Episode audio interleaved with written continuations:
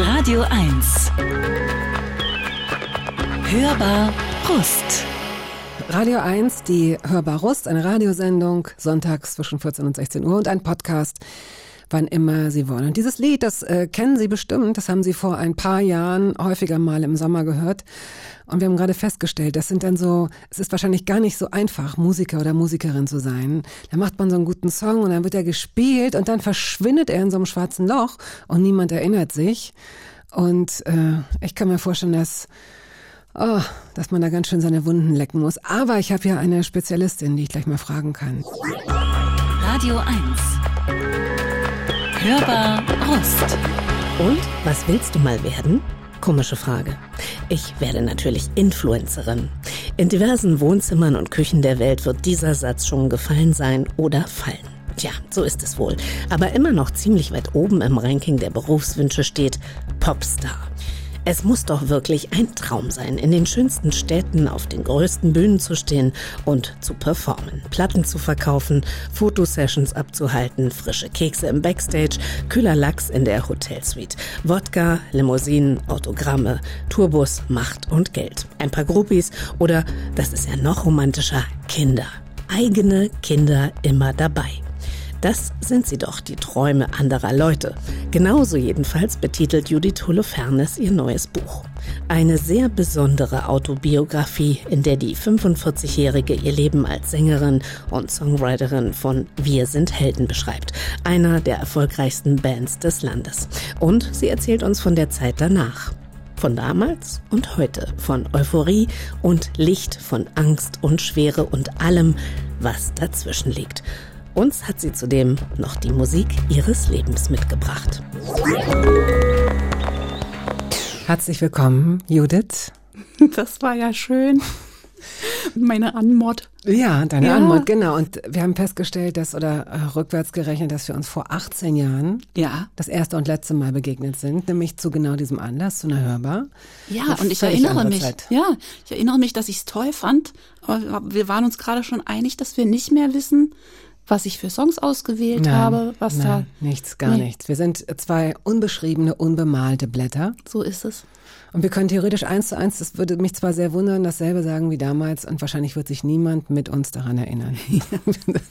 Gut, aber es gibt ja genügend andere Sachen, über die wir sprechen und dein Leben hat sich tatsächlich auch sehr verändert in jedweder Hinsicht. Ähm, äh, was, ja, wir haben es ja vorhin schon gesagt, das Ganze oder eben in der Bio erwähnt, ähm, die ganze Skala der schönen und auch schwereren Sachen.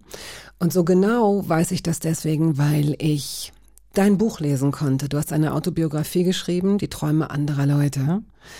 Und äh, da geht genau daraus hervor, wie du dich gefühlt hast in dieser Zeit. Und ich finde, es ist eine außergewöhnliche ähm, Autobiografie geworden, die man auch als Roman gern gelesen hätte. Aber fangen wir doch mal der Reihe nach an. Wie ist es? Tolle Songs zu gebären, die vielleicht sogar Hits werden und sie dann, ja, gar nicht mehr zu hören, loslassen zu müssen. Dann verschwinden sie. Ähm, es ist nicht einfach. Also ich glaube, alle Berufe, wo man ähm, ja so tief sozusagen in sich selber hineingreifen muss, um irgendwas zutage zu fördern. Ne? Das ist also einfach je näher am Herzen das ist, was man macht, umso gefährlicher ist es ja sozusagen, wenn man sich damit dann in ja, schwierige, durchkommerzialisierte Kontexte begibt. Also Einerseits. Äh, es ist einerseits, ja, es ist ja, ja auch, es, auch es ermöglicht dir genau. ja auch ganz viel. Also wenn genau. du das, ich kann mir auch vorstellen, dass Leute viel mehr leiden, wenn sie schöne Songs spielen und gar nicht die Chance haben, äh, sich auf so kommerziellen Ebenen zu bewegen und auch. das einem ja. Publikum vorzustellen, ne? Wahrscheinlich Das auch. stimmt. Also natürlich ist es wunderschön. Es gibt eigentlich, also ehrlich gesagt, kaum was Schöneres, glaube ich, als einen Song geschrieben zu haben. Äh, der einem selber unheimlich viel bedeutet, also mhm. äh, der einen selbst vielleicht irgendwie beim Schreiben zum Heulen gebracht hat. Das hat ja auch oft was ganz Kathartisches oder so, ne? Dass da dann so ähm, man irgendwas über sich versteht und das ist ein ganz wichtiger Moment. Und wenn man den dann auf einer Bühne spielt mhm. und dann singen den alle anderen Leute mit und haben auch Tränchen in den Augen. Also es gibt wenig, was ich in meinem Leben zumindest erlebt habe, was irgendwie verbindender wäre und schöner. Gab es einen oder mehrere Songs, die dich auch gejagt haben? Also bei denen du dann das Gefühl hattest, also ich, ich, Reklamation ist ja so ein Lied gewesen, der Helden. Ähm, das ist ein, das ist, glaube ich, der, der große, lauteste, auffälligste Aufschlag gewesen, der Anfang, wo alle Welt auf euch aufmerksam wurde. Und es ist auch, es ist auch so eine unsterbliche Hymne, ne? Hat man so das Gefühl. Sowas gab es vorher nicht. Sowas, es ist, das ist ein unsterblicher Song. Danke vielleicht sehr. ist es ja sogar der, du hast ihn geschrieben, äh, vielleicht ist es ja sogar der, der euch dann gejagt hat, wo ihr euch gewünscht habt. Bitte jetzt nicht den, auch nicht als Zugabe. Also komischerweise hatte ich das nie. Also wir haben ja zwölf Jahre diese Songs gespielt, oder? Ich glaube zwölf Jahre. Und ich habe tatsächlich bis zum Schluss eigentlich diese Songs alle gerne gespielt. Äh, sogar nur ein Wort. Also äh, sogar sage ich jetzt nicht, weil ich den doof finde, sondern einfach, weil der so äh, total omnipräsent war. Und irgendwie, ich hatte das nicht, weißt du, so dieses, dass man am Ende denkt, so, oh, ich, äh, ich kling mich mal aus. So, ich bin, ich melde mich, wenn der Song vorbei ist. Aber äh, im Nachhinein ist es schwierig. Ne, Wenn du dann was anderes machst. Das ist halt, wenn du dann zehn Jahre später sozusagen irgendwas gerade beschlossen hast, irgendwelche super freakige, äh, was weiß ich, war jetzt bei mir nicht so, ja, aber Meditationsmusik zu schreiben oder was weiß ich und immer noch alle Leute sagen, äh, kenne ich nur ein Wort. Das, Das, ja, das da wird schwierig. Ja, So. das stimmt. Aber das ist bei dir nicht der Fall. Wir versuchen uns jetzt mal mehr oder weniger chronologisch durch dein Leben zu ähm, schnupseln an deiner Seite. Ich kann jetzt schon mal als Teaser geben und als Triggerwarnung. Ja, Und das habe ich aus meinen 18 Jahre alten Aufzeichnungen und ich habe es nicht nochmal verifiziert und es ist auch nirgendwo sonst aufgetaucht. okay. Du kanntest ein Mädchen, das Chaota Ja, heißt und sie hat ein Meerschweinchen mit einem Bleistift getötet. ja. Okay. Ich meine, im besseren Das Teaser war gibt meine es nicht. Kindheit. Ja. Und das war meine Kindheit. Vielleicht hätte das der erste Satz sein müssen, damit die Leute wissen, okay, ja, es wird tief, aber es wird auch blutig und brutal. So also ist wir, wir wollen euch alle haben. So Ja. machen wir es. So, jetzt fangen wir erstmal an mit der, mit, mit deiner Musik, die du mitgebracht hast. Trouble. Ist ja schon mal, es ist ja schon mal ein erster Hinweis. Cat Stevens. Ähm, welcher, welcher kleine Film läuft da vor deinem inneren Auge? Ich weiß nicht, ich habe, als ich die Songs rausgesucht habe, so ein bisschen mh, chronologisch gedacht, welche waren die Songs, die mir wichtig waren. Und dann ist mir aufgefallen, dass ich da immer Cat Stevens unterschlage. Ich sag immer die, also ich finde Cat Stevens immer noch toll, so, ne? Aber ich sag dann immer Sachen, die ich in dem Moment cooler finde. Äh, meine erste Platte war, keine Ahnung. Und ich habe als Teenager Cat Stevens rauf und runter gehört und ich habe den sozusagen so absichtlich zum Heulen gehört. Ah, ne? Also so, aha. man muss als Teenager ja viel weinen, das gehört ja dazu. Und ich habe das dann auf Repeat gehört und habe so, glaube ich, das erste Mal diese tiefe Verbindung von Herz und Musik so gespürt. Hast du, ähm, hast du dich mal darüber informiert, wie schnell sich Tränendrüsen aufladen neu? Füllen? Weil, das habe ich mich neulich gefragt. Wir haben ja jetzt nicht wirklich so dicke Tanks in uns. Oder vielleicht auch doch. Und ich weiß es einfach nicht. Ja. Weil äh, du hast auch in dem Buch häufiger mal vom Weinen geschrieben. Das krieg, krieg ich jetzt, Ja. ein, soll jetzt nicht falsch gedeutet werden, aber klar. Weinen ist ja auch wirklich eine Hygiene für die Seele. Wahrscheinlich Ja. ist es gut. Aber wo kommt all das Wo kommen Wasser all her? die Tränen her? Wo kommen all die Tränen her? Genau. Vielleicht Okay. fragen wir Cat Fragen wir Stevens. Cat Stevens, und zwar jetzt.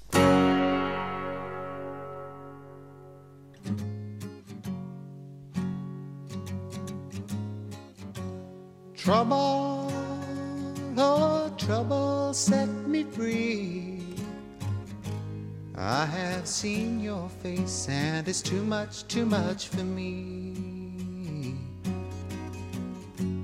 Trouble, oh, trouble, can't you see? You're eating my heart away, and there's nothing much left of me. Aha, aha. Gut, gut, weiter, weiter. Aber es ist immer noch total schön, oder? Ja, natürlich. Also, das heißt ja natürlich. Und was heißt immer noch? Letztlich ist ja das Schöne an Musik, dass sie sich in den seltensten Fällen zu, zu schnell abnutzt, wenn man sie Genau. ein bisschen beschützt. Ne? Wenn es jetzt nicht ein ganz ranschmeißender Refrain ist, der sich einem sofort an den Hals wirft und man den Song dann so 80 Mal in Schleife hört, dann ist es ja eigentlich so, dass das bleibt, wie ein gutes Holz oder so. Ja, Gott ja, sei Dank. Cool. Mhm. Gott sei Dank. Mhm, Also gut. den habe ich lang nicht gehört und irgendwann habe ich ihn neulich gehört und dachte, weiß ich doch, dass ich den schön finde. Mhm. Judith Holofernes ist heute hier zu Gast. Ja, sie war die Sängerin und Songwriterin von Wir sind Helden, aber sie ist auch einfach Judith Holofernes, Solokünstlerin und vor allen Dingen auch Autorin. Äh, Und vor allen Dingen auch Berlinerin. Also Ja, äh, klar. Das, davon gibt es ja so viele nicht mehr. äh, sogar im äh, Orban Krankenhaus in Kreuzberg zur Welt gekommen. Das stimmt nicht. Und Ach. zwar, weißt du was? Ich, ich dachte das selber. Ich habe das in die Welt gesetzt, aber ich bin in, mit einem in einem Körbchen die Spree Vielleicht, ja. raufgefahren. dachte ich, jahrelang. Aber ähm, nee, ich glaube St. Josef. Das Kann klingt es so süß, als wenn St. Ja. Josef klingt gar nicht nach Berlin, das klingt nicht nach Abfall und nicht nach Testosteron, das klingt nach Bergen Das und stimmt. weißem Schnee.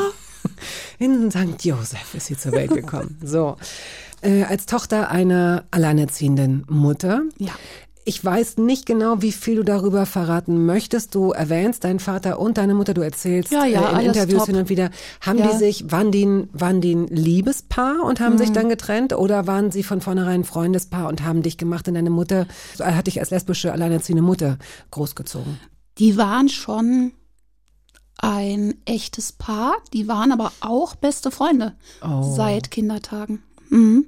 Das ist ja ein Garant wahrscheinlich dafür, der beste Garant möglicherweise, um dann auch auf Strecke sich zu respektieren und sich zu mögen. Ja, die verstehen sich auch immer noch gut. Also das äh, war, glaube ich, damals waren ja die 70er Jahre auch gerne mal alles so ein bisschen fließend, ja, in, also mit was jetzt Liebe und was Freundschaft und so ist.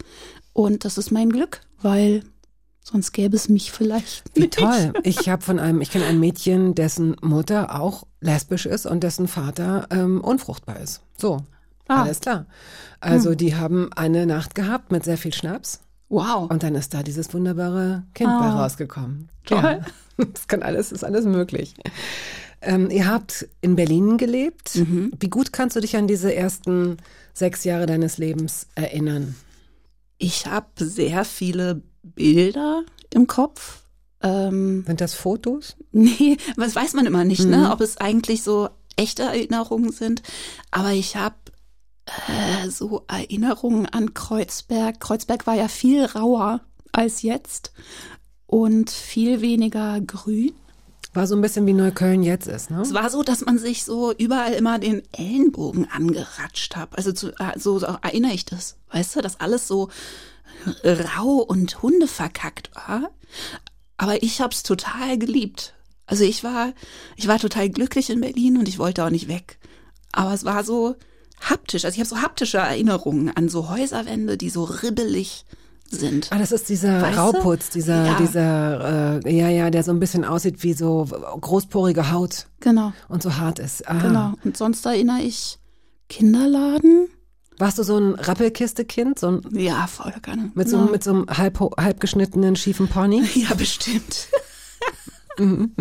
Mhm. Also ich erinnere Fotos von, ähm, ja, so den Vätern, die alle gleich aussehen, weißt du? Also die Väter hatten alle diese langen Haare und die Holzperlenkette. Und aber auch Und ein Bärte, Bart, wollte ich Bart, gerade sagen. ja. Bart. Hm. Das erinnere ich. Also Fotos von Vätern in Schlaghosen. Fotos von Vätern. Judith Holofernes, das neue Buch. Das neue Buch. Wir sammeln Titel. Auf dem, auf dem Gang durch dein Leben sammeln wir einfach neue Buchtitel, denn du wirst ja weiterschreiben. Ja. Das musst du ja. Ja, auf habe jeden ich vor. Fall. Habe ich vor. Gut, also Fotos von Vätern ist auf jeden Fall die nächste, die nächste Option. Du bist, du klingst jetzt nach einem wilden Kind, nach einem selbstbewussten Mhm. Kind, das du vielleicht auch warst, aber der deinem Buch ist auch zu entnehmen, dass du, also die drei A's, was war das? Angst, Allergie und Asthma, ja stimmt. Ah ja, Mhm. die gehören zusammen, ne? Ja, also da bin ich quasi Paradekind gewesen und bin es ja irgendwie auch immer noch. Also ich war definitiv kein robustes Kind. Ich war vielleicht wild, Obwohl, ich war hau hauptsächlich verträumt, weißt du, so äh, in die Ferne gucken und nicht viel anderes mitkriegen. Und ich weiß auch noch, dass ich mich als Kind manchmal romantisch gefunden habe. Kennst du das auch? Was, was also ich hatte schon so, ich hatte schon als Kind so Momente, die ich so bedeutungsvoll fand oder so. Dass ich dann so, weiß ich nicht, in der Hängematte im Hof hänge vom Kinderladen und der Junge, in den ich verliebt war, also ich war in einen Jungen verliebt, Janik, Janik, genau. Also habe ich das alles schon mal erzählt? das ist die, das irgendwie habe ich es irgendwo gefunden. Auf jeden Fall erinnere ich mich, dass ich da so dann da so lag und mich in meinem Abschiedsschmerz wegen umziehen müssen nach Freiburg schon irgendwie auch romantisch fand. Was ist denn eigentlich Romantik? Mm. Gute Frage für mich. Ähm, in dem Fall hat es ja auch sowas Heroisches, weißt du, und sowas. Ähm, also ich mag auch total so. Pathos äh, fällt ja, mir jetzt Pathos, ein, wenn du genau, genau. so, was du jetzt gerade beschrieben Ja, hast. also, hier, aber- so, ich war schon wahrscheinlich mit fünf oder so, fand ich mich da so leidendes Dichterlein mäßig, dass ich Mhm. jetzt umziehen muss und war dann in Wirklichkeit auch nicht so witzig. Nee, und auch für dein Asthma gar nicht besser. Nun denkt Nee. man Freiburg und wie schön und äh, St. Josef. Genau. Aber da ist, äh, da war es gar nicht gut. Es ist, es ist schlimmer geworden. Du bist auch, ich weiß nicht, bist du dort auch nachts ins Krankenhaus gekommen, wenn das mit dem Asthma zu schlimm war, oder war das in Berlin hier? Das ist eine sehr gute Frage. Du hilfst mir quasi gerade mein nächstes Buch zu schreiben. Ähm, Asthma am Abend, Judith Asthma am Holofernes. Abend. Bestimmt auch noch in Freiburg. Deine Mutter hat als Übersetzerin gearbeitet und ich glaube, das tut sie Mhm. auch noch und offenbar auch sehr leidenschaftlich. Ja.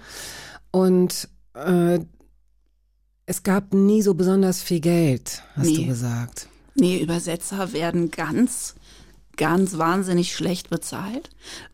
Dafür, dass sie ja einen total tollen, anspruchsvollen Beruf auch machen. Ne? Also das ist ein aufwendiger Beruf, wenn man den ernst nimmt. Dann muss man oder musste man damals vor Internet äh, wirklich Tage in der Bibliothek verbringen und irgendwelches absurdes Zeug recherchieren. Ne? Weil wenn das Buch, in dem, an dem du arbeitest, irgendwas mit äh, Nanorobotik zu tun hat, dann musst du eben rausfinden, wie das funktioniert, weil du das Vokabular ja brauchst. Ja, klar, stimmt. Man Ne? geht immer davon aus, jetzt im Netz kann man ja, Ja. jederzeit ist alles so schnell verfügbar, aber es gab Genau. ja eine Zeit davor. Das Ja. stimmt, das muss, äh, ja. Das war verrückt und ich durfte immer mit. Ich war immer mit und habe mir die Bücher mit, also habe quasi mir die Ärmchen mit Büchern vollgeladen. Und meine Mutter hat irgendwelches absurdes Zeug über irgendwelche Amazonasvögel rausgefunden. Und dann sind wir beide glücklich nach Hause. Ja, aber es ist viel sehr, gelesen, ne? sehr schlecht bezahlt. Um das nochmal zu sagen, liebe Welt, übersetzen ist zu schlecht bezahlt. Du hast viel gelesen und ich weiß nicht, ob das Zufall ist, ähm, aber du hast auch einen extrem großen Wortschatz.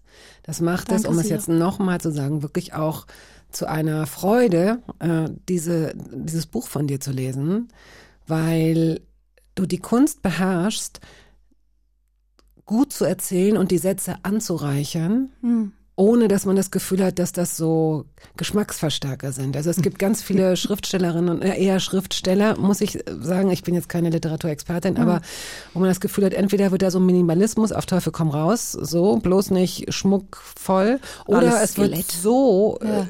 äh, äh, über, guck mal, was für ein Wort ich noch kenne und, und dann, hm.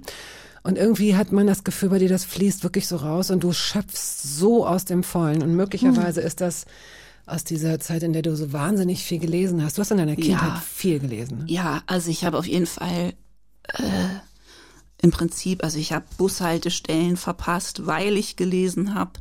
Ich habe, ich durfte beim Abendessen lesen, also so wie andere Familien Fernsehen. äh, Fernsehen, durfte ich, wenn es dringend war, mein Buch weiterlesen. Ja, schön. So und dann, weißt du, die wirklich die Spaghetti-Gabel zur Stirn führen.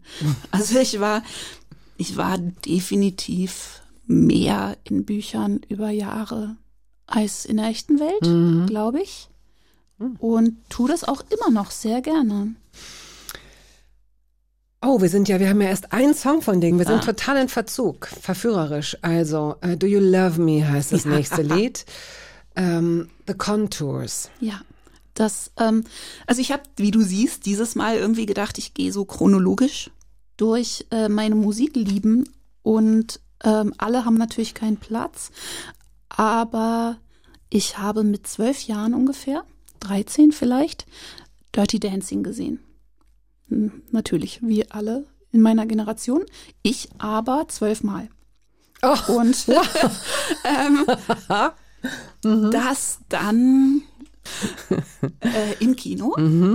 Und äh, unter anderem wegen dieses Songs, weil ich den so geliebt habe. Und der hat für mich einfach so eine Welt aufgemacht von, ich weiß nicht, der Moment, wo äh, man das erste Mal so mitgerissen ist von Musik und irgendwie auch so die Sexiness von Musik entdeckt. Ja, ne? Auch, ja. Ähm, obwohl man ja mit 13 da noch so einigermaßen das dann gar nicht checkt, dass das die Gefühle sind, die man dazu hat. So, aber ich war entflammt und dann habe ich diesen Song Jahre später in einem anderen Soundtrack nochmal wieder gehört und bin völlig ausgeflippt, weil ich ähm, das sowieso tue, wenn ich den Song höre, aber wegen der Version von? Bootsy Collins. Oh. Und zwar, äh, Bootsy Collins hat den Song gecovert in einem wunderschönen Dokumentarfilm, den man, glaube ich, immer noch im Netz gucken kann. Der heißt Standing in the Shadows of Motown. Well, uh, I thought I saw a pussycat. Oh, I did see a pussycat. Come to daddy, baby. You know, you broke my heart because I couldn't dance. You didn't even want me around. But now I'm back to let you know that I can really shake them down.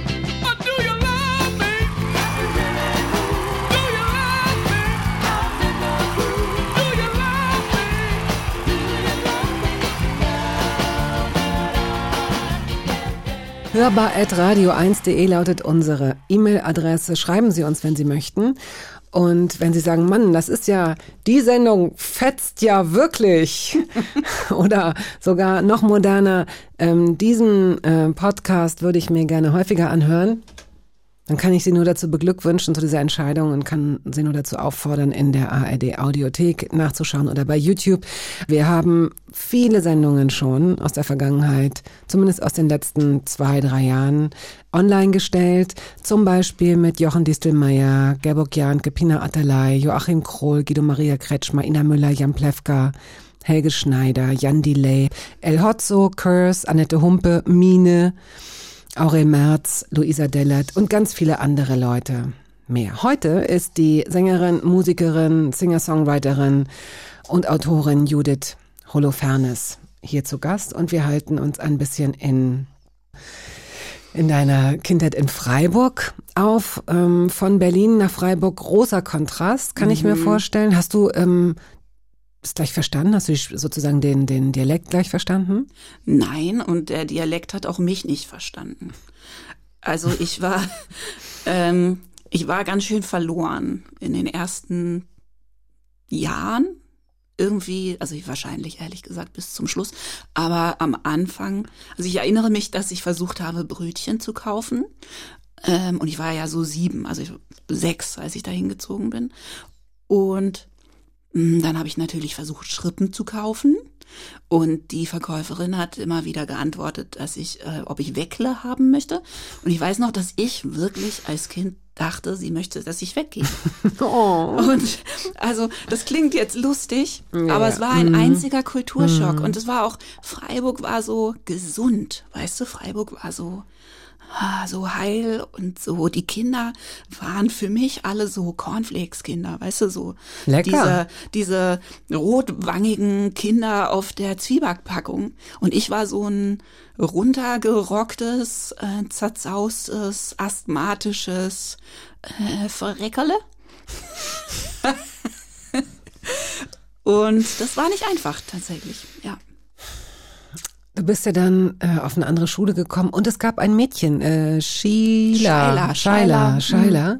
Das war auch, die war auch ein bisschen wilder. Ist die später äh, zu dir gestoßen auf die, auf diese spießige Schule oder schon auf diese von dir gewünschte Gesamtschule? Also Shaila war einfach auch aus Berlin. Okay. Die ist quasi hinterhergezogen. Die war aus meinem Kinderladen in Berlin.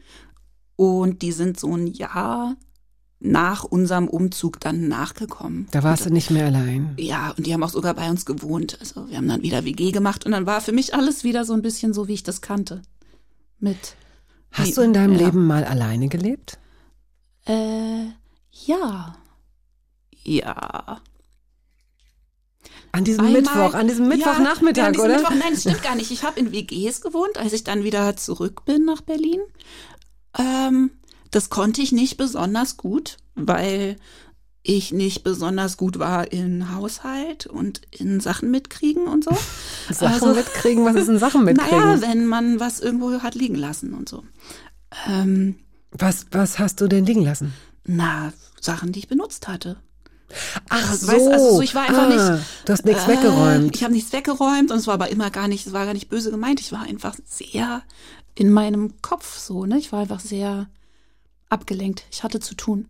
Und tatsächlich dann habe ich mal alleine gewohnt und zwar für vielleicht anderthalb Jahre Naja, immerhin. in der Wrangelstraße, Mhm. da wo ich dann Denkmal aus dem Fenster guckend geschrieben habe. Ah, Ja. Und das ist mir besser bekommen. da kommt so eine Goldplatte jetzt an das Haus. Ja, Sollte wirklich. das wäre sehr schön.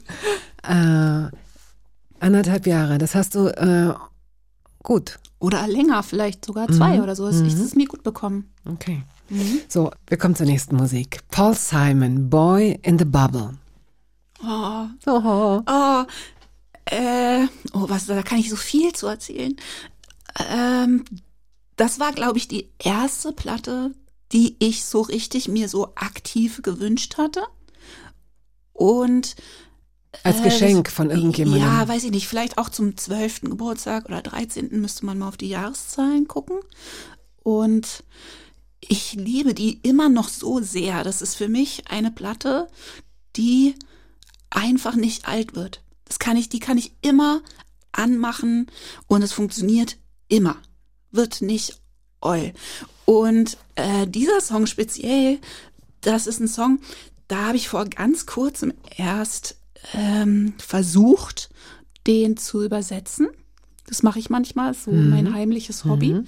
Und dann habe ich im Übersetzen, weil kennst du das, wenn man so Songs hat, die man als Kind gehört hat und man hatte so ein Gefühl dazu, aber man konnte noch nicht genug Englisch, um wirklich, ne, so. Ich kenne das als Erwachsene und ich habe mich gerade neulich mit jemandem drüber unterhalten, dass ich das tatsächlich voller Überraschung feststelle, dass das Gehirn nach wie vor bei mir, also mein Gehirn nach wie Ja. vor so funktioniert, das ist nur so partiell übersetzt, dass ich Ah, das mich, ich, ich höre Laute, ja. ich höre Laute und irgendwann an einer Ampel am Cottbusser Tor höre ich plötzlich, dass das ein total sexistischer Scheißrefrain ist und ich denke, Kacke, war so ein gutes Lied, ich werde es nie wieder hören können. Ich habe das tatsächlich auch bei Songs, aber bei dem war es positiv, weil ich als Kind immer schon, äh, der ist ja auch so wie alles auf dem Album so, sagen wir mal, beschwingt. Und ich habe als Kind immer geahnt, dass es ein trauriger Song ist. Ich habe das irgendwie gewusst. Und jetzt habe ich genau hingeschaut und es ist einer der traurigsten Songs der Welt. Der Boy in the Bubble, der, der Titelgebende, den gab es.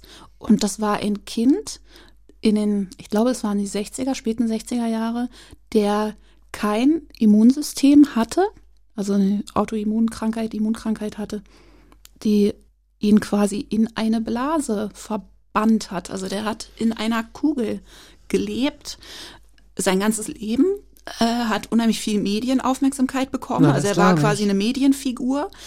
Und irgendwann hat dieser Junge dann beschlossen, dass er nicht mehr in dieser Kugel wohnen möchte als Teenager und ist dann verstorben. Wie schnell? Äh, relativ schnell.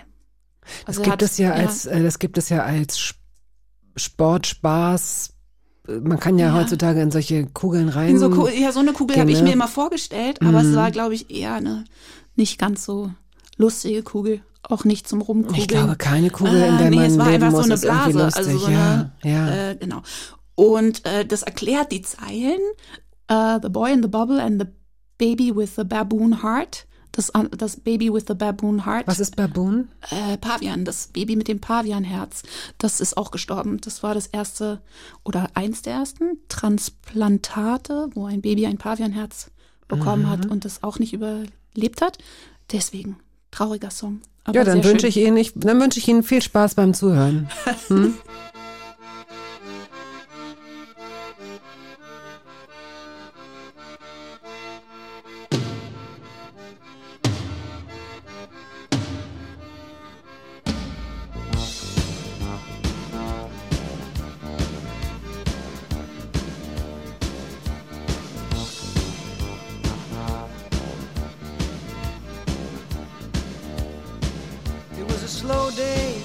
and the sun was beating on the soldiers by the side of the road. There was a bright light. Wenn ich wieder richtig singen kann, dann übersetze ich den, der ist ganz oben auf meiner Liste. Also dann wollen wir vielleicht mal erklären, Ja, genau. was das ist mit dem, mit dem Singen oder deiner Meinung nach nicht mehr richtig singen können. Also, das kommt im Buch vor. Mm, Da kommt quasi die ganze Geschichte über zehn Jahre äh, drin vor, die dann unter anderem dazu geführt hat, dass ich eine Stimmstörung entwickelt habe, die äh, um die kümmere ich mich jetzt gerade mit ganz toller Stimmtherapie. Deshalb bin ich ganz guter Dinge, dass ich auch wieder singen kann irgendwann. Vielleicht klingt die dann anders, aber tatsächlich habe ich so Ausfälle. Ich meine, das hört man auch, wenn ich spreche, ne? Dieses, das ist dann manchmal so ein bisschen verrutscht. Das Äh, ja, nee, das noch nicht, aber das ist eben so ein bisschen verrutscht. Ähm, und ja, ist schwer zu erklären, hat mit dem Nervensystem wahrscheinlich zu tun. Und auch das versteht man gut, wenn man das Buch Wollte ich gelesen hat, äh, dass Ja. da man die ein oder anderen Nerven sich irgendwo Mhm. verklemmt sozusagen. Und ich hatte ja auch noch eine Meningitis vor Mhm. vier Jahren. Das ähm, äh, sollten Ja. wir vielleicht schon einfach mal vorwegnehmen. Eine ich, ich gebe es eh auf, dass wir das hinkriegen, äh, komplett chronologisch. Wir springen Genau. jetzt einfach mal kurz in die frühe Vergangenheit. Ja. Äh, denn so hätte ich dich auch begrüßen können. Vor mir sitzt jemand, der vor einiger Zeit mit dem Umstand leben musste, seinen Kopf nicht mehr heben zu können. Ja, ja. Äh, das allerdings nur vielleicht drei Wochen lang. Naja, wenn du nicht weißt, was es ist und Ja. irgendwelche Notärzte und Orthopädinnen an dir rumzupfen und sagen, ja, das ist, äh, äh, das Genau. ist nur, das ist nur. Das äh, ist nur dies, das ist nur jenes, genau. Äh, die Notärztin, die damals kam, war höchstwahrscheinlich betrunken. Auch das steht ausführlicher im Buch. Aber ja, ich hatte eine Meningitis, die wurde aber erst drei Monate später diagnostiziert. Das heißt, ich bin drei Monate mit äh, ja, Schmerzen, Kopfschmerzen, Nackenschmerzen rumgelaufen, die der Arzt später gesagt hat, dass die, die den quasi den äh, klinischen Begriff Vernichtungsschmerz tragen Ja. und habe relativ lange gebraucht, um mich dem zu fügen, habe sogar noch Konzerte gespielt. Was kann bei einer Meningitis schlimmstenfalls passieren? Tot, mausetot. Aber ähm, als wir dann rausgefunden haben, dass, also Meningitis ist eine Hirnhautentzündung und das fühlt sich ungefähr auch so an, wie es klingt. Ich finde, Hirnhautentzündung, Hautentzündung klingt gar nicht so schlimm, aber Die sind ja halt die im Kopf um das ganze Gehirn herum, nicht ja, wahr? da man das so, da man sein Gehirn nicht so richtig spürt, immer nur, wenn einem irgendwas nicht einfällt, aber selbst dann spürt man es ja nicht, Ja. sondern dann findet man es nur doof. Ja, also ich glaube, äh, äh, hauptsächlich muss man sich quasi vorstellen, Nackenschmerzen aus der Hölle. Also mir haben die Schmerzen im Nacken fünf Wirbel aus dem Lot gezogen. Also die Spannungen, die daraus resultiert sind. Und auch das hat natürlich äh, Auswirkungen auf die Stimme. Überraschung. Wenn fünf Wirbel nicht da sind, wo sie hingehören, dann macht das was mit der Stimme. Aber die Stimmprobleme haben auch vorher schon angefangen. Es ist so ein bisschen rätselhaft, aber ich bleibe dran. Ich finde es überhaupt nicht rätselhaft, wenn es, Ja. äh, äh, wenn man an sowas wie Psychosomatik glaubt. absolut, Dann absolut. ist, dann ja. ist, dann ist jede Seite deines Buches, ohne dass Ja. wir, das, es ist kein schweres Buch in dem Sinne, dass man erstmal richtig gut drauf sein muss und alle Mhm, ja. Krisen erstmal äh, ja, bewältigt werden muss, bevor man es greift. Überhaupt nicht. Es ist auch Mhm. ein inspirierendes und auch sehr lustiges Buch. Dankeschön. Aber es ist, äh, es beschreibt das Leben einer Frau, die sich gar nicht beschweren will. Ja. Und das ist auch vielleicht das Problem. Ja, das stimmt. Ja, Also es hey. ist auf jeden Fall, wenn man psychosomatisch guckt, äh, dann ist es beinahe poetisch, ne? Dann ist es beinahe so, dass man denkt, nach komm, das ist jetzt so ein bisschen kannst. platt. Nee, ich meine einfach, ich habe das selber gedacht, ne? Dass ich einfach immer weiter gemacht habe, immer weiter, immer weiter. Und ich nenne es ja äh, pathologische Tapferkeit. So, ne? Und dass dann die Stimme irgendwann sagt, das machen wir jetzt übrigens nicht mehr, egal was du möchtest. Das liegt ja auf der Hand. Das finde ich sehr einleuchtend. Nur habe ich dann gedacht, dass äh, in dem Moment, der ja Gott sei Dank in dem Buch auch vorkommt, dem magischen Moment, wo ich mich befreit habe und alles geändert habe und äh, da dachte ich tatsächlich, dass das wie so ein Voodoo-Zauber funktionieren würde. Und am nächsten Tag wache ich auf und die Stimme ist wieder da. Nein, aber äh, du- leider ist der Körper halt ein bisschen nachtragender Ja, oder und- so. Oder Und du, äh, und du sagst ja auch, und auch das befreit dich, glaube ich, nicht davon, zweimal um die Ecke zu denken und zu wünschen. Du sagst im Epilog auch sowas wie, es ist natürlich ein, ne, ein Taschenspielertrick, so ein bisschen, was du Ja. machst. Diese Befreiung ist eine Genau. Befreiung, ist eine Befreiung, ist eine Befreiung. Aber es ist wirklich, weil letztendlich bleibst du so ein bisschen in diesem, du bleibst mit dem, du hast dich losgelöst. Ach, damit würden wir jetzt vielleicht zu viel vorwegnehmen. Wir gehen, wir versuchen da noch mal ein bisschen chronologischer äh, aufbauen daran zu gehen in der zweiten Stunde. Wir probieren das aber mal. Wir haben jetzt noch eine Hälfte, eine Hälfte der Radiosendung und des Podcasts. Und wir äh, spielen schon wieder Musik. Das geht ja hier. Das ist ja wie auf der Kirmes. Das ist ja Wahnsinn. So, was haben wir denn jetzt hier? Oh, Gott sei Dank, schön. Live on Mars. Natürlich, natürlich durfte er nicht fallen. Nein. Live on Mars. Natürlich musstest du David Bowie mitbringen. Ja, und zwar, ähm, weil das sozusagen die nächste Phase in meiner Musikliebe war, die, wo ich, also erstens natürlich das fantastische Songwriting entdeckt habe von David Bowie, der, also einfach die Musik alleine äh, würde ja auch schon reichen. Aber dieser Aspekt mit dem Verkleiden und mit dem Glam und mit dem äh, mit dem Spielen mit Rollen und so. Das ist mit David Bowie in mein Leben gekommen. Da war ich vielleicht 17 und ich hatte eine beste Freundin, die auch um einiges glamouröser war als ich. Also die war so mit 17 schon total exaltiert und ich fand das alles ganz, ganz toll und war wahnsinnig verliebt in David Bowie. Und dann tatsächlich, also diese, dieses Spiel mit Glam und mit nicht man selber sein, ist was, was ich mir selbst später nie erlaubt habe. Wollte ich gerade sagen. Genau, und das kommt, deswegen habe ich es ausgesucht, ne? weil ich dachte, dass dir das bestimmt gefällt, weil das eben im Buch vorkommt, dieses, äh, dass ich mir das nie erlaubt habe, sondern immer so ultra authentisch war und so wahnsinnig nahbar und dann auch in dem Moment, wo ich mal beschlossen habe, das nicht zu machen, äh, sehr wirkungsvoll und sehr schnell sofort dafür total aufs Maul gekriegt habe. God awful small affair to the girl with the mousy hair. But her mommy is yelling no, and her daddy has told her to go. But her friend is nowhere to be seen. Now she walks through her sunken dream to the seat with the clearest view and she's hooked to the silver screen. The film is a sad thing for, she's lived it ten times or more. She could spit in the eyes of fools they ask her to focus on fighting in the dance hall. Oh man, look at those.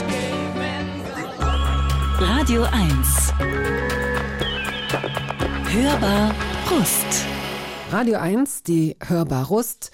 Jede Woche sitzt hier eine besondere, meistens auch prominente Persönlichkeit und hat uns acht Songs aus ihrem Leben mitgebracht. Heute ist es Judith Holofernes, die Sie als Singer-Songwriterin kennen, als Solokünstlerin, aber auch als äh, Sängerin der Band Wir sind Helden. 2012 hat sich Wir sind Helden Tja, aufgelöst ist nicht das richtige Wort. Auf eine Ja. längere kreative Pause mit unbestimmtem Ausgang. Ja, also aufgelöst?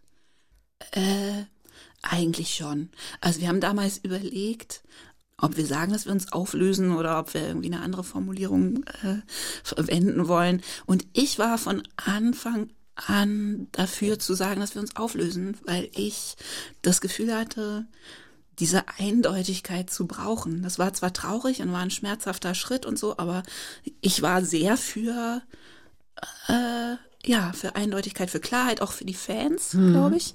Also später hat irgendwann ein Fan mal geschrieben unter irgendeinem Post, was ist denn jetzt eigentlich mit euch? So ein bisschen, als hättet ihr uns vor Aldi im Auto sitzen lassen und vergessen, das Fenster runterzukurbeln. und genau so hatte ich das auch irgendwie, ja, so hat sich das für mich auch immer angefühlt. Und es war aber tatsächlich so, dass in unserem Umfeld und auch in der Band und so alle sich sehr einig waren, dass es halt albern ist, sich aufzulösen und dann zwei Jahre später wieder da zu sein. Ja, also deswegen sind Äh, ja so aber gar Pausen. Pausen, dass man so sagt, hier, wir machen jetzt gerade, es gibt ja Bands, Seed hat pausiert, aus Ja. verschiedenen Gründen kann man, ne, man kann, weil man leer ist, weil man Soloprojekt hat, wenn man krank ist, was auch immer. Es gibt ja immer wieder Bands, die sich wieder zusammentun oder weitermachen. Vielleicht müssen wir gleich einfach mal an diesen Punkt kommen, an dem eure ich benutze jetzt dieses Wort absichtlich, kometenhafte äh, äh, Aufstieg und diese mit einer mit einem ordentlichen Wumms seid ihr ja wirklich gleich äh, losgeflogen. Begeben wir uns doch chronologisch mal an den Punkt, an dem du überhaupt entdeckt hast, dass die Musik deine große Liebe ist. Da ist diese Gitarre, deine Mutter, die dir im Badezimmer erste Griffe beibringt. Ja, also meine Mutter hat mir erste Griffe beigebracht. Meine Mutter hatte aber auch Jahre vorher, also mit acht oder so, mir sozusagen den Schlüssel zu ihrer Plattensammlung gegeben. Und das war, Aber glaube ich, nicht der, wirklich Schlüssel. Nein, nein, nein, aber okay. es war so der, glaube ich, noch einschneidendere Moment. Also äh, Gitarre spielen lernen, äh, das war so mit zwölf. Musik hören lernen war so mit acht. Und das war wirklich, es hat eingeschlagen wie eine Bombe. Es war einfach, äh, mir war vom ersten Moment an nichts egal. Weißt du, ich habe die Musik gehört und es war vom ersten Moment an so, dass ich wusste, dass das meine große Liebe ist und dass das wahnsinnig wichtig ist. Und ich habe auch sofort dann die Sprachen gelernt, in denen da gesungen wurde, weil es mir einfach so wichtig war. Also ich bin zu meiner Mutter hin mit einem Album und habe gefragt, warum ist der Mann so traurig? So, ich wollte das, mir war das sofort wichtig, auch die Texte zu verstehen und was da gesungen wird und was da erzählt wird und so. Und äh, tatsächlich konnte da nicht viel daneben bestehen. Ich war dann auch so ein kleiner Vollnerd. Ich hatte kaum äh, so, ich würde sagen, bis 14 hatte ich kaum Freunde, die so, weißt du, genauso leidenschaftlich Musik gehört haben wie ich. Und dann war ich immer die, die alle so inbrünstig vollgelabert hat mit irgendwas auf dem Schulhof. Und alle immer so, äh, ja, mhm, ja, ist ja ganz spannend. Und ich so, doch, hör doch mal. Ja, war dringlich. Dann warst du, es sozusagen. gibt hier so einen, einen Baumarkt in Berlin, da heißt es immer, wir bitten einen Ideengeber an die Kasse. ich denke, okay, alles klar. Hm. Ige- Gut, aber dann warst du eine Ideengeberin und äh, das Mhm.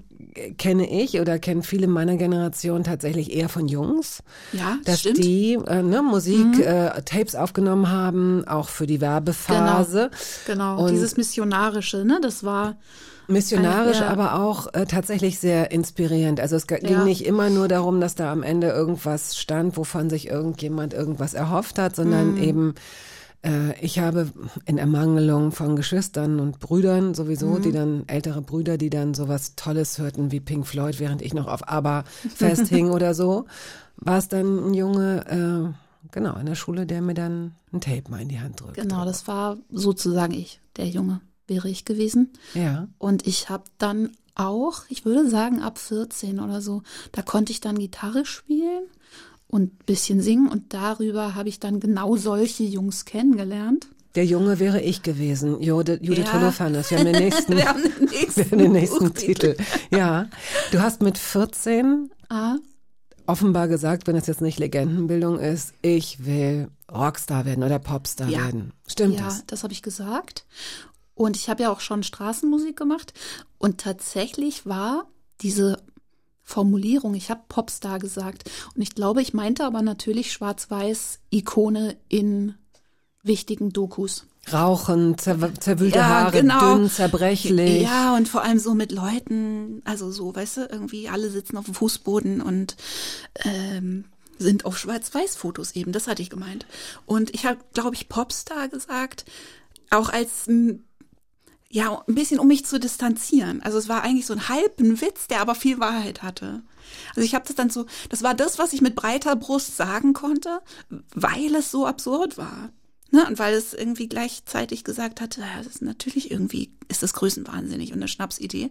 Aber es hatte so einen ganz heißen Kern. Es hat Ja. mich nichts Ja. anderes interessiert. Also ich habe, es hat mich nicht nichts anderes interessiert. Ich habe auch noch wahnsinnig viel gelesen und so, aber nichts war so dringend, weißt du? Also Ich habe dann, ähm, dann habe ich Fame gesehen im Fernsehen und musste sofort, wollte sofort auf so eine Schule gehen, wo nichts anderes passiert, als dass alle Musik machen und in Spandex-Anzügen auf Autodächern tanzen und Nasse Haare nach hinten. ja, genau, genau. Also es war einfach so, alle diese Sachen oder eben Stand By Me zu sehen, den Film oder Dirty Dancing zu sehen, alles, was mit Musik zu tun hatte, da saß ich dann sozusagen immer vorne auf der Stuhlkante und habe gesagt, genau, genau, das muss man machen.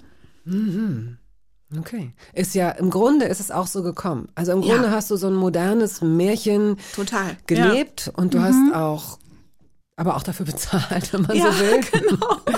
ähm, lass uns mal zur nächsten Musik kommen, erstmal, bevor die Geschichte weitergedreht wird. Elvis Costello. Hm. I don't wanna go to Chelsea. Ja, den habe ich ausgesucht, weil, mh, weil wir ja so ein bisschen chronologisch sind dieses Mal. Wir versuchen's. Wir versuchen es einigermaßen in meinen Musiklieben. Und meine Elvis Costello-Liebe war, glaube ich, die erste, die richtig direkt in Wir sind Heldenmusik eingeflossen ist. Also das habe ich äh, in der Zeit, wo wir angefangen haben, war das, glaube ich, seit Jahren mein großer Held, weil der ja auch so viel eben mit Texten macht und äh, aber auch so eine weite, der hat so eine ganz breite Palette an herzzerreißenden Songs und dann aber eben auch so Groove-Punk-Sachen. Und da war so alles dabei, was ich brauche, um glücklich zu sein. Und diesen Song, den wir jetzt gleich hören, habe ich zum Beispiel, weiß ich, tatsächlich den Helden vorgespielt. Als Beispiel für was, was ich wollte.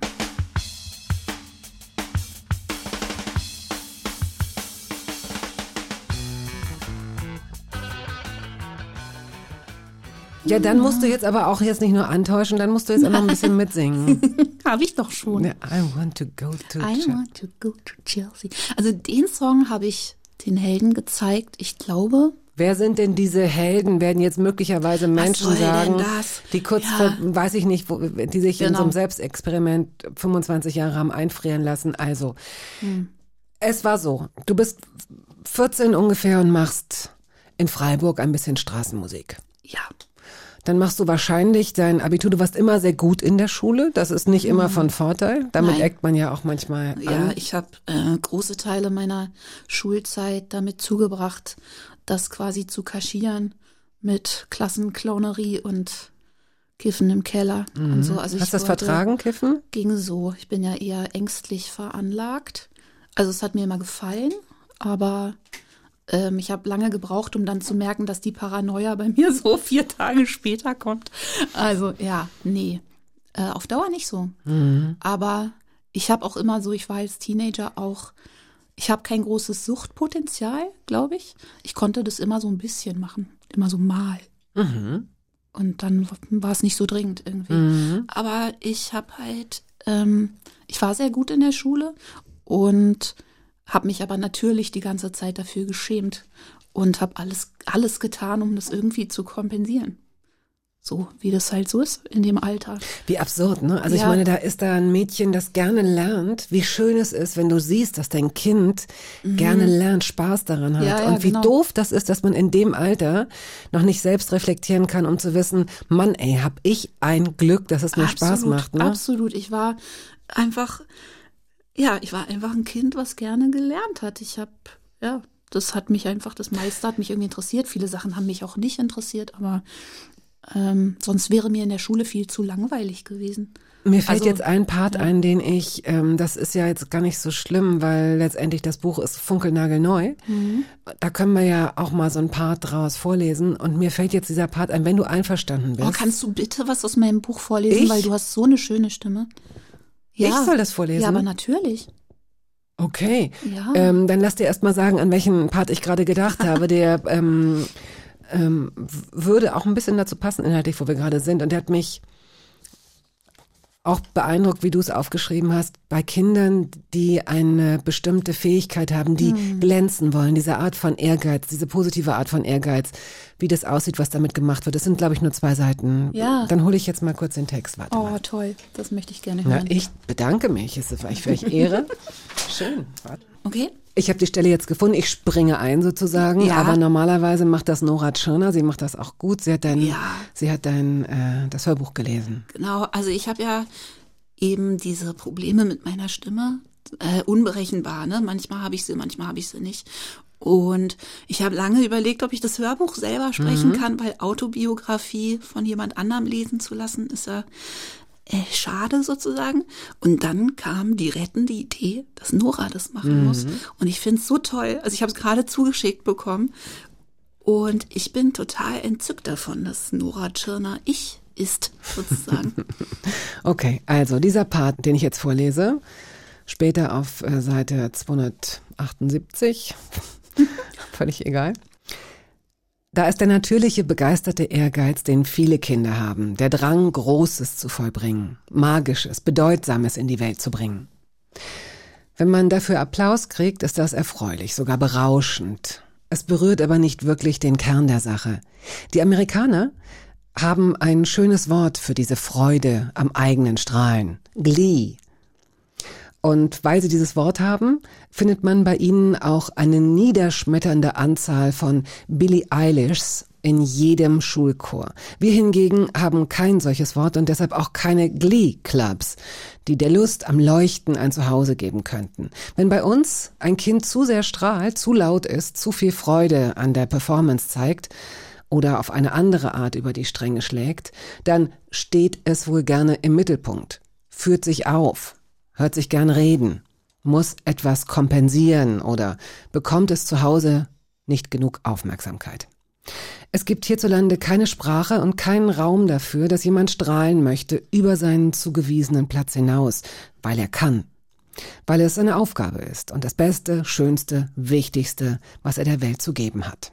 Bei Jungs wird diese Energie so schnell es geht auf etwas Kerniges wie Sport oder Schachclubs umgeleitet. Bei Mädchen wird der Drang zum Leuchten oder Gott bewahre zum Brillieren oder Gewinnen in jedem Bereich sanktioniert, übel genommen, lächerlich gemacht. Ehrgeizige Frauen waren in meiner Kindheit gierig, unattraktiv und subtil würdelos. Filme und Serien waren bevölkert von schultergepolsterten Karrierefrauen, latzhosentragenden Emanzen, russischen Dominatrix, Bösewichtinnen und Blondinen, die sich hochschliefen. Das waren die Frauen, die etwas wollten. Die Guten hingegen, die, die nichts wollten, außer den männlichen Protagonisten, waren quiekende Opfer in Hotpants. Irgendetwas außer Harrison vorzuwollen, galt auch in den 80ern noch als unschädlich, obszön. Wenn man Erfolg hatte, musste er einem unabsichtlich zugefallen sein. Hatte man scheu und bescheiden höheren Mächten dafür zu danken. Ja, also das ist jetzt eine äh, ähm, in dem Sinne keine repräsentative Stelle für das Buch, weil du ja auch sehr nachvollziehbar und sehr an die Realität äh, geknüpft auch Sachen, Szenen beschreibst äh, aus deinem Familienleben, aus dem Alltag, aus dem Touralltag und so weiter. Also das, diese Art von Reflexion, das ist jetzt dieses Buch, das du gemacht hast, ist kein kein theoretisches Buch, keine Nee, Abhandlung der genau. Gedanken, sondern es ist auch eben sehr nah am Leben dran. Es hat manchmal so Exkurse, Mhm. ne? manchmal hat es mich so weggetragen, musste ich irgendwas zu Ende denken. Ja, finde ich aber auch gut. Du hast auch ähm, beschrieben, wie ungewöhnlich es für dich war, als Frau, als, als Rockstar, der du ja plötzlich warst, oder Popstar, Mutter zu werden. Ja. Wie unvereinbar das doch auch nicht nur in der Praxis ist, sondern auch mit dem Bild, das Menschen von weiblichen Rockstars oder Popstars haben. Ja, also ich habe lange gedacht, dass dass es mir quasi, also ich fand das so blöd, dass das so sein sollte, dass ich ganz lange gebraucht habe, um dann sozusagen zu sehen, dass es aber doch leider so ist, so war in meinem eigenen Leben. Ich habe gedacht, dass man das irgendwie auf den Rücken legen könnte. Also ich habe gedacht, wenn ich das mache, dann wird Dann das schon, anders. dann wird das anders. Ne? Und wenn man dann äh, sieht sozusagen, dass man wirklich sein Bestes geben kann und versuchen kann, alle Klischees ähm, irgendwie zu verweigern und darauf zu bestehen. Das war so mein Gefühl. Also als ich dann die Kinder hatte, habe ich immer das Gefühl gehabt, ich bestehe tapfer darauf, eine vollständige Person zu sein und eben auch noch die andere Person zu sein, die Künstlerin und äh, eine Frau zu sein, die Kinder hat und äh, irgendwie real zu sein. Und es war so unmöglich. Also es war, glaube ich, das frustrierendste Gefühl, dass ich das alles so zuschnappt. Weißt du, dass es so plötzlich nur noch ganz schmale, äh, ja, vorgezeichnete Wege gibt, wie sich das erzählen lässt. Wie so eine Strömung stelle ich es mir Ja, gerade vor. Du genau. weißt genau, Ja. äh, was du was du nicht willst, aber du kannst dich gar nicht Genau. dagegen wehren. Du Das- kommst genau dahin. Genau, es hat so eine Art Gewalt. Also, ne, genau, das hat ja eine Strömung auch, dass man das Gefühl hat, da sind Kräfte am Werk, da kannst du dich auf den Kopf stellen, du kannst machen, was du willst, äh, du bist auf verlorenem Posten. Und ähm, diese ganzen Klischees, äh, alles, was mit Muttersein verbunden wird, alles, was mit ähm, äh, Rock und Pop und so verbunden Und wird. Sexiness und Gebrochensein und so, genau, ne? Genau, das alles ähm, hat sowas Gnadenloses. Du kannst dazwischen stehen und immer genau das Gegenteil von allem sagen, was die Leute hören wollen. Am Schluss hast du trotzdem die Überschriften, in denen irgendwie ein weiteres Mutti-Klischee bestätigt wird. Also es war so unentrinnbar, wirklich, hatte ich das Gefühl.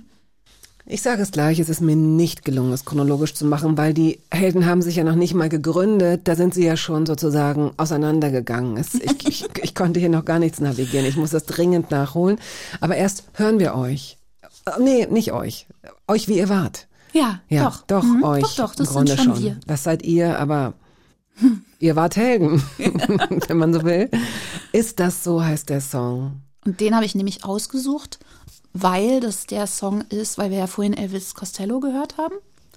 Und das der Song ist, der ganz, ganz direkt quasi an mehrere Songs von Elvis Costello anknüpft. Ich hoffe nur anknüpft.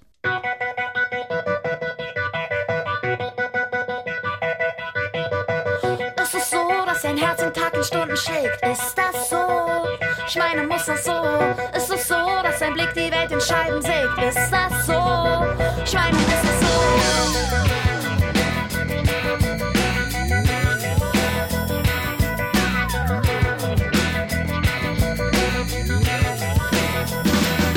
Dein Weg muss steinig sein, du musst gepeinigt sein, du musst verrückt sein,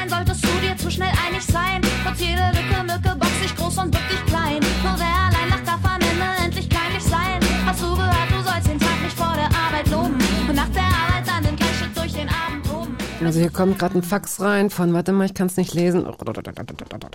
Elvis Costello schreibt, warte mal. Very cool. Er findet es gut. Er sagt, Danke, er ist Elvis. inspired. Gut. Ich hatte mal die Chance, Elvis Costello zu treffen. und habe mich weggeduckt. Ich war in einem, ich war in einem Backstage und äh, bei einem Elvis Costello Konzert und dann hat jemand angedeutet, dass er mich vorstellen könnte und ich habe, ich bin geflohen. Don't meet your idols. Ja gut, ist vielleicht ganz weise. Ich weiß nicht, also ich hätte ihn inzwischen schon gerne getroffen, aber Ich könnte mir vorstellen, dass er zu den Leuten gehört, die einen nicht enttäuschen, die eher durch Ja. ihre Zurückgenommenheit und ihren Humor wahrscheinlich dann noch besser, dass man die noch besser findet. Hast du ähm, Leute, hast du sowas ganz, so ganz beeindruckende Leute äh, kennengelernt, wo du Oh, sagst, ja. na zum Beispiel. äh, das Lustige ist, meine Tochter hat mich das gestern auch gefragt. Und Wie alt ist sie äh, jetzt? 13. Ja, genau. Also da war jetzt nicht so viel dabei, womit ich je- jetzt so richtig Den punkten Dalai kann. Lama, ja, Madonna kenne ich nicht. Ja, doch, genau. Ich habe Dalai den Dalai Lama. Getroffen. Ja gut, es den, gibt ein den Foto trifft, von mir. Ich, jeder habe ich Ja, inzwischen den stimmt. Eindruck. Ja, der ist sehr großzügig mit seinem Leute treffen. Aber der, ich habe ein Foto von mir, wo der Dalai Lama mir so einen Schal umlegt. Das ist schon schön. Ich habe Ben Kingsley getroffen. Ähm, äh, es gibt ein Foto von mir mit Ben Kingsley. Das, fand- das finde ich auch gut. Äh, hat auch meine Tochter nicht beeindruckt. Mhm. Aber ich überlege gerade, mh, wir haben so Festivals gespielt, wo dann, weiß ich nicht, auch natürlich Metallica. Also Metallica zum Beispiel trifft niemand, ne? Wenn die mit dir auf dem Festival spielen, wird alles abgeriegelt und quasi kommen die mit, dem- weiß ich nicht mehr, ob mit dem Hubschrauber oder so. Also Metallica habe ich nicht kennengelernt. Aber schon Hochkaräter. Ich wollte deinen natürlich. Kontakt, dein Zusammentreffen mit dem Dalai Lama nicht klein machen. Nein, nein, nein. Wenn ich, ich, war, kaum, ich war kaum wach, ehrlich gesagt. Das war zu der Zeit, wo meine Kinder klein waren und ich so überfordert war von allem, dass ich wirklich, also so ein alter grinsender Mann kam und du hast gesagt, Es so, was alles- suchen Sie die Festivaltoiletten? Ja. Was kann ich denn für Sie tun? Lassen Sie mich schlafen. es war alles ein, ein weicher Nebel. Mhm, Vielleicht leider. war er es auch gar nicht. Nee, ich hoffe so ein bisschen, dass ich nochmal darf. Also es war schon ihm sein Fest sozusagen. Es war so ein großes Dalai Lama. Dalai Lama Fest in Hamburg. Und ähm, vielleicht darf ich ja nochmal Mhm. Ach, irgendwann bestimmt. in Wach. Ja, ja, come Mhm. on. So, du also, Abitur, was war Ja. der Plan? Gab es da irgendwie, war das wirklich erstmal Leipzig, weil jeder nach Berlin wollte? Ja. Oder? Mhm. Ja, du bist so wahnsinnig gut vorbereitet. Du weißt lauter Sachen, die ich schon vergessen habe. Sowas wünschte ich mir für mein Leben, für mein löcheriges Ja. Gehirn, dass mir jemand sagt, Bettina, wusstest du eigentlich, Wie dass du die? Frau des Dalai Lamas werden wolltest? Und ich so, äh, habe ich alles völlig bestimmt. vergessen. Bestimmt, aber ich weiß es nicht mehr. Ja. Ich habe ihm dieses Fest in Hamburg organisiert und dann musste ich weiterziehen. So So, ähm, aber Leipzig war es nicht lange, oder doch? Nein, ich war gar nicht wirklich in Leipzig, aber ich wollte, also ich wollte nach dem Abitur erstmal nach Liverpool. Ähm, und zwar wollte ich zu diesem Liverpool, Institute, Liverpool Institute for Performing Arts. Und da wollte ich hin, Fame, I Wanna Live Forever und so, weil ich mir das so Fame-mäßig vorgestellt habe. Und ich war dann da für Sommerkurse, ähm, Musical wo ich komplett fehl besetzt war. Ich habe dann irgendwie Mar äh, Mary Magdalene gesungen. Also jeder musste auf so einem entwürdigenden Schemelchen, weißt du, musste vor der ganzen Gruppe irgendwas vorsingen. Und ich war keine Musicalsängerin. Nein. Nein, nein. Nein. Und da waren aber lauter so aus Amerika eingeflogene 15-jährige Musical-Überflieger. Also da waren Leute, die wirklich auch so singen konnten. Und ich dann auf meinem Schemelchen habe The Rose gesungen und ähm, Mary Magdalene. Aber es ist mir eine Liebe für Musical zurückgeblieben davon. Aber auf jeden Fall, du willst ja die Chronologizität meines Lebens. Daraus ist nichts geworden. Da habe ich dann die Aufnahmeprüfung nicht geschafft. Ähm, ich habe mich nicht getraut, mich für Gesang zu bewerben und habe mich für Enterprise Management beworben, was nicht so eine gute Idee war, weil die gemerkt haben, dass das nicht so mein Ding ist. Du hast an der Kommandobrücke voll versagt, oder? Voll versagt. Wo Und- fliegen wir lang, Commander? Oh, Egal. Holt die Holofernes da weg. Sie hat bei Enterprise Management, sie hat überhaupt keine Ahnung. Sie Die hat keinen Plan Sie von hat überhaupt keinen Plan. Ja. Äh, ich weiß, dass du, das, das wissen jetzt wiederum Berlinerinnen und Berliner, zumindest die City, da hast du, du hast da ein Praktikum gemacht und auch bei äh, Polylux. Das war Ja. ein sehr visionäres ähm, ähm, Fernsehformat. Genau, Ne? Das genau. war wirklich toll. Die haben eine ganz neue Bildsprache ähm, Das war entwickelt. toll, ja. Und dann hast du endlich, endlich, jetzt kommt dieser, er- dieser erlösende 2000. Ja. Du hast diesen, diesen Kurs mitgemacht an der wie auch immer Akademie. In Hamburg. In Hamburg und ihr seid euch begegnet. Ihr seid eine Gruppe geworden. Ja, Gott sei Dank. Also ich hatte vorher schon versucht, eine Band zu finden, über Anzeigen und so, ne, wie man es so macht. Und das war, Was schreibt man denn? Was hast du da reingeschrieben? weiß ich nicht mehr. Das weiß ich nicht mehr, aber es war relativ. Mh, es war auf jeden Fall nicht leicht, weil äh, die Aufgabenstellung war so schwer und so speziell. Also ich wollte, ich hatte ja schon Songs. Ich hatte auch Songs, die später auf dem ersten Heldenalbum gelandet Eine sind. ganze Menge, Eine auch sehr erfolgreicher Hits, die du geschrieben die, hast. die waren teilweise in irgendwie so einer Gitarrenversion schon da. Das heißt, ich wusste, ich brauche Leute, die diese Wichtigkeit der Texte verstehen. Die wissen, dass man, ja, dass es sehr textlastig wird, was damals, äh, da gab es ja auch noch nicht so viel deutschsprachigen. Also es gab tollen deutschsprachigen Hip-Hop, aber ähm, es war noch nicht so ein Riesending wie jetzt. Das heißt, Textlastigkeit in Popmusik war irgendwie noch nicht so richtig was, was man für möglich gehalten hat. Und ich wollte aber eine Band, die außerdem versteht, dass man dazu tanzen können sollte und dass man, äh, dass das, die Musik auch wirklich was mit einem machen soll und dass es eben keine Kleinkunst sein soll. Ja, naja, hätte man ja, auch machen können. Ja, ja, so. klar, klar, mit so einer, Und, genau. mit so einer äh, Zither, wie heißen diese? Mit einer Zither. Nein, nicht einer Zither, sondern wie heißen denn diese langen Sägen, diese, Ja. diese Sägen, die man so Geil, die mit so singenden rumzittern. Säge. Ja, die singende Säge. Großartig. Oh, die stehe ich, die gestehe ich wirklich nur Merit Becker zu. Ansonsten darf niemand daran. Das ist sozusagen das Liegefahrrad unter den Ich das- Instrumenten, hm, wenn man so will. Okay. Also nichts gegen die singende Säge, aber ich wollte eben, ich hatte die Ramones im Fernsehen gesehen und wusste relativ genau, dass ich keine singende Säge sofort unbedingt möchte als einziges Begleitinstrument. Und das war echt schwer. Komm, wir hören jetzt Dolly Parton und das Ende dieser Sendung beschließen Ja. wir mit einem Song, den du, du hast zwei Soloalben gemacht, Mhm. äh, der auf einem deiner Soloalben ist. Wir hören gleich, welche, welche, um welchen Song es sich handelt, aber zuerst Dolly Parton. Ah ja, darf ich da kurz erklären, warum ich das ausgesucht habe, weil sonst die Leute mal denken, ich bin verrückt?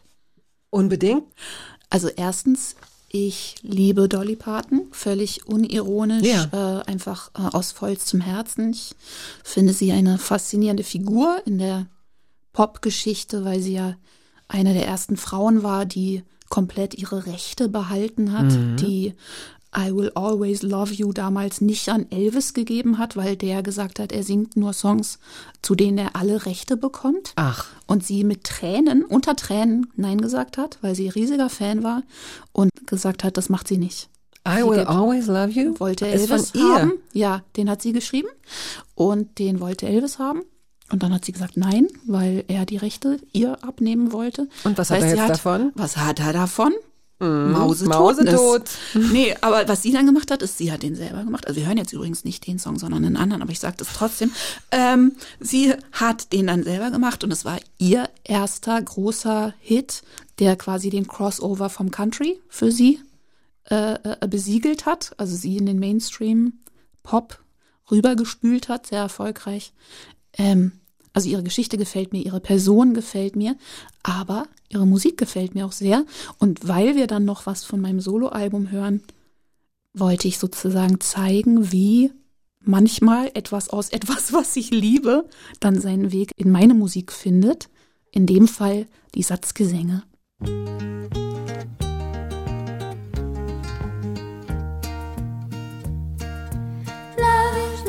butterfly, as soft and gentle as a sigh. The multicolored moods of love like its satin wings. Love makes your heart feel strange inside. It flutters like soft wings in flight.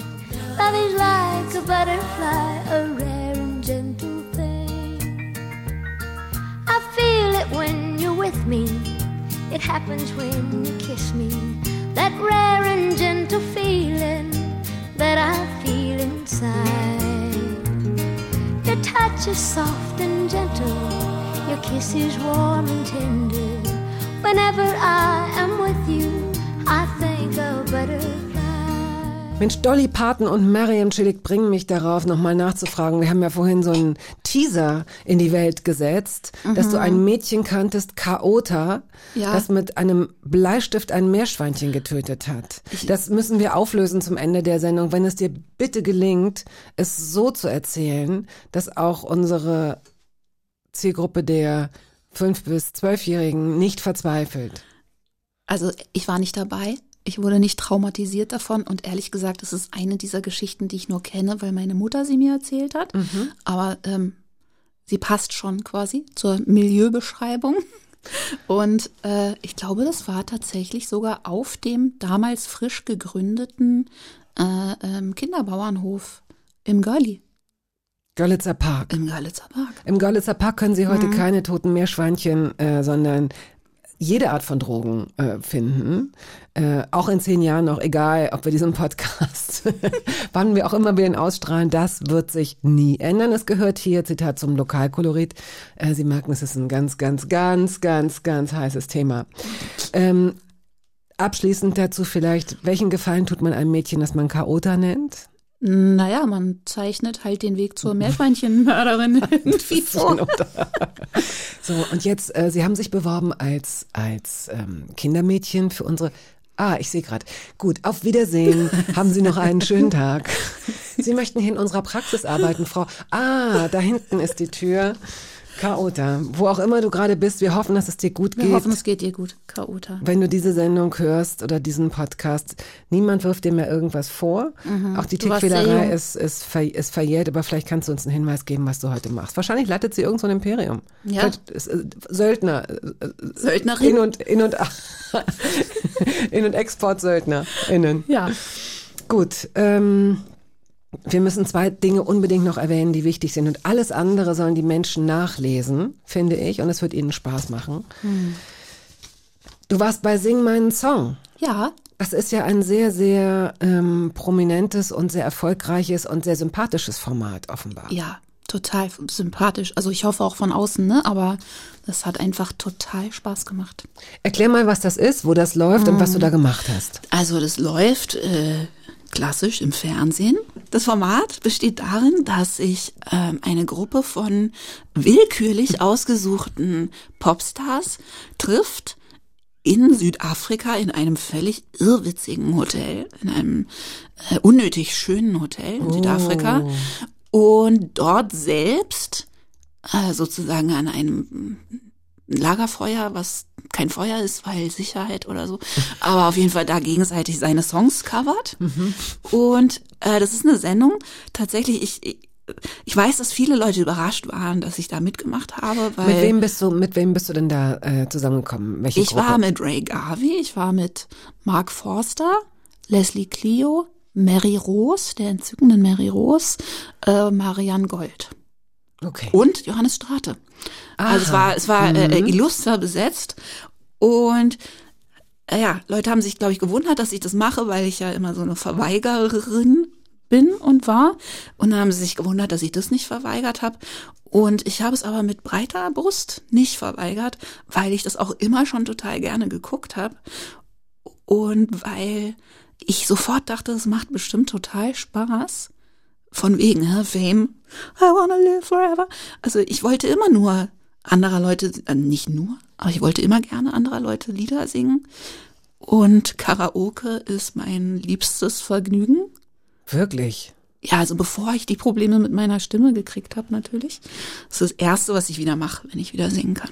Karaoke. Karaoke. Dann hör doch endlich mal auf, so erfolgreiche Songs zu schreiben. Ich verstehe. Das ist das Schönste, was ich mir vorstellen kann. Die Lieder anderer Menschen zu singen. Ja, ist es. Naja, also zum Beispiel, äh, tatsächlich habe ich so ein Langzeitprojekt, dass ich meine liebsten Songs ins Deutsche übersetze. Das ist dieses Übersetzungsalbum. ja, das, das, ungeborene, endet. das Mhm. ungeborene Übersetzungsalbum. Wenn ich wieder singen kann, dann mache ich das auch noch, aber halt vielleicht nur für meine Patrons, meine So. Patronis. Nächstes Thema, Patrons. Also Ja. das, mir war das neu. Ich kannte das nicht. Ich kannte das in der Theorie. Ich kenne Crowdfunding. Ja. Aber die Plattform Patrons kannte ich nicht. Habe ich durch das Buch gelernt. Ja. Du wiederum hast es äh, über eine Freundin von dir gelernt, eine Mhm. Künstlerin, Amanda Palmer.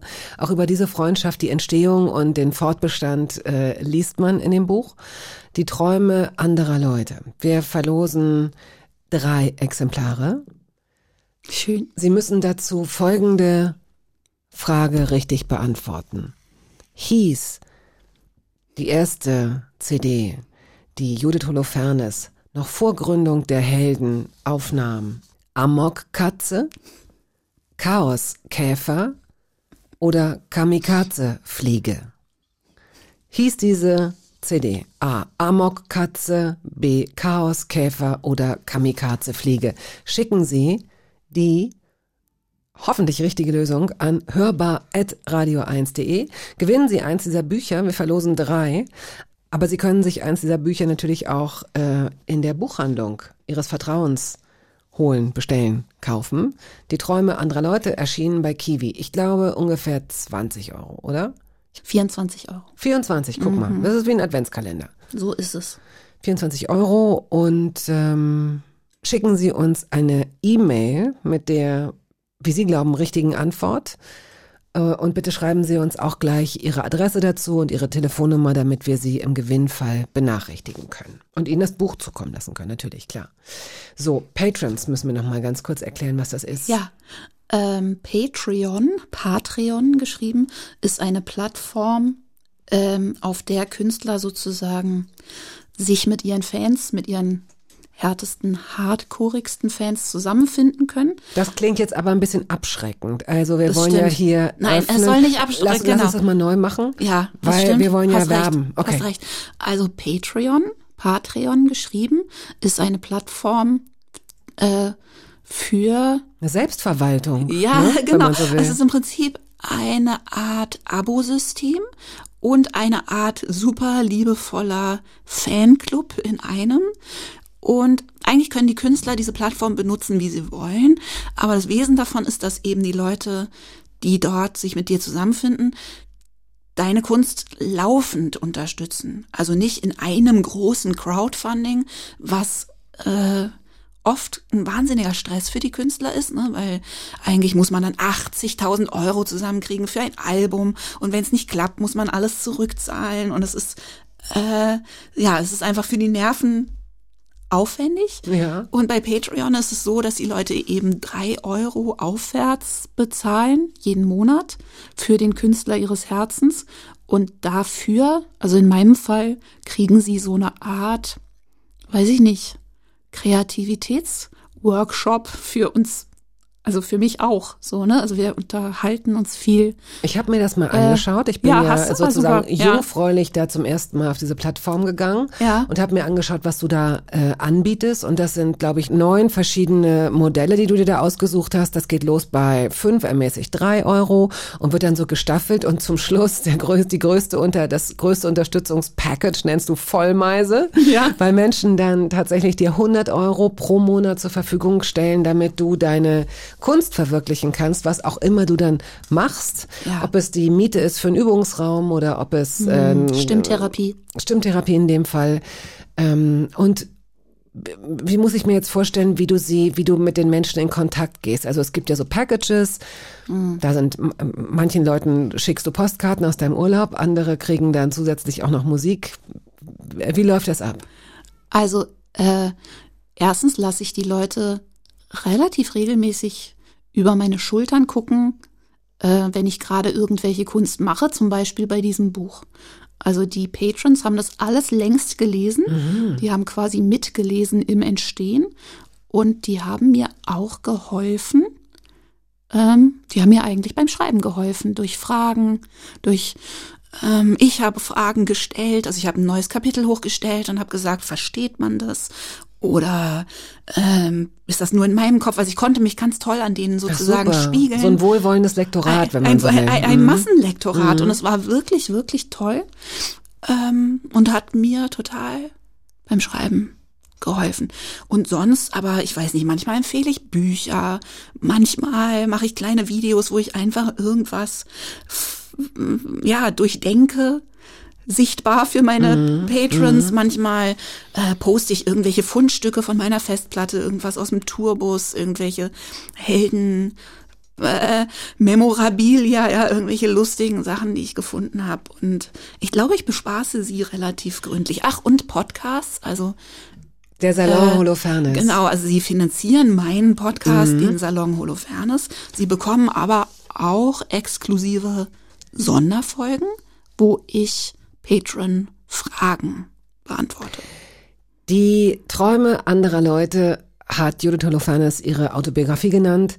Und das ist ein Buch, in dem sie nicht nur äh, die Geschichte der Künstlerin, es klingt so, als wärst du jetzt gar nicht mehr mir gegenüber, aber ich will jetzt versuchen nochmal zusammenzufassen, ähm, ein, so eine so eine Popbegleitung einer einer einer sehr sehr sehr erfolgreichen oder einer der erfolgreichsten Bands äh, damals in Deutschland begleiten, sondern es ist auch ein Buch, darüber haben wir jetzt kaum gesprochen, aber das kann sich durchlesen, wer mag, über Überforderung, über auch die Erforderung der, mit den eigenen äh, Ansprüchen an sich selbst und den eigenen Projektionen, an sowas Illustres natürlich wie das Showbusiness, an Burnout und ähm, möglicherweise auch, ja, diese dunklen Felder. Ich will die jetzt nicht inflationär Depression nennen, aber ich glaube, viele Menschen kennen das, dass sie das Gefühl haben, an meinen Füßen zieht was Kaltes, Schweres. Ich bin so müde, ich will alles loslassen. Über diese Gefühle und ähnliche Gefühle schreibst du sehr, sehr nachvollziehbar.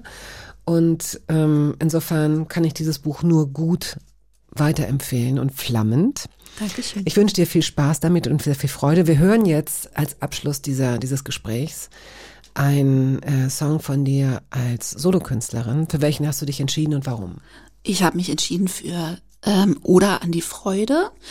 Äh, unter anderem, weil er, finde ich, also inhaltlich äh, auf den Punkt bringt, was ich eigentlich mit dieser Solo-Karriere wollte, nämlich Freude. Ist auch, also ehrlich gesagt, in großen Teilen auch total aufgegangen. Also ich hatte auch wahnsinnig viel Freude damit. Und außerdem habe ich ihn ausgesucht, weil wir vorhin Dolly Parton gehört haben. Und ich zeigen wollte, wie die Satzgesänge von Dolly Parton in meiner Musik überraschenderweise wieder aufgetaucht sind. Dieses Intro kommt mir wahnsinnig Achso, ja, das hat mir, das war wiederum nicht Dolly Parton. Okay, also viel Spaß bei allem, was du tust. Du wirst weiter schreiben. Ja, auf ja, jeden Fall. Ja, gut. Wer Judith Holofernes unterstützen möchte, Sie haben es gehört, Patreon, ähm, patreon.com, Mhm. äh, da gelangen Sie auf diese Homepage, da können Sie auch andere Künstlerinnen und Künstler unterstützen. Schauen Sie sich das Ganze mal an. Und ähm, so, wir haben es jetzt. Schön, dass du den Weg hierher gefunden hast. Das Vielen Dank für deinen schön, Besuch. Bettina. Tschüss. Danke dir. Freude schöner Götterfunken. Tochter, mach dein Physikum, Wir betreten feuertrunken. Eigenheim, oh Eigentum. Deine Zauber binden wieder, was der Daumenstreng zerdrückt. Alle Menschen werden Brüder, später, später Rentnerglück.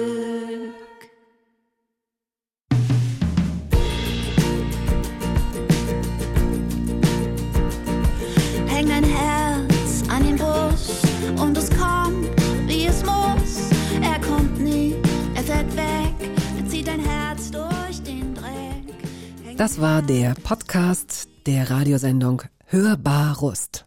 Wir hoffen, dass es Ihnen gefallen hat. Wenn Sie möchten, Sie können ihn abonnieren.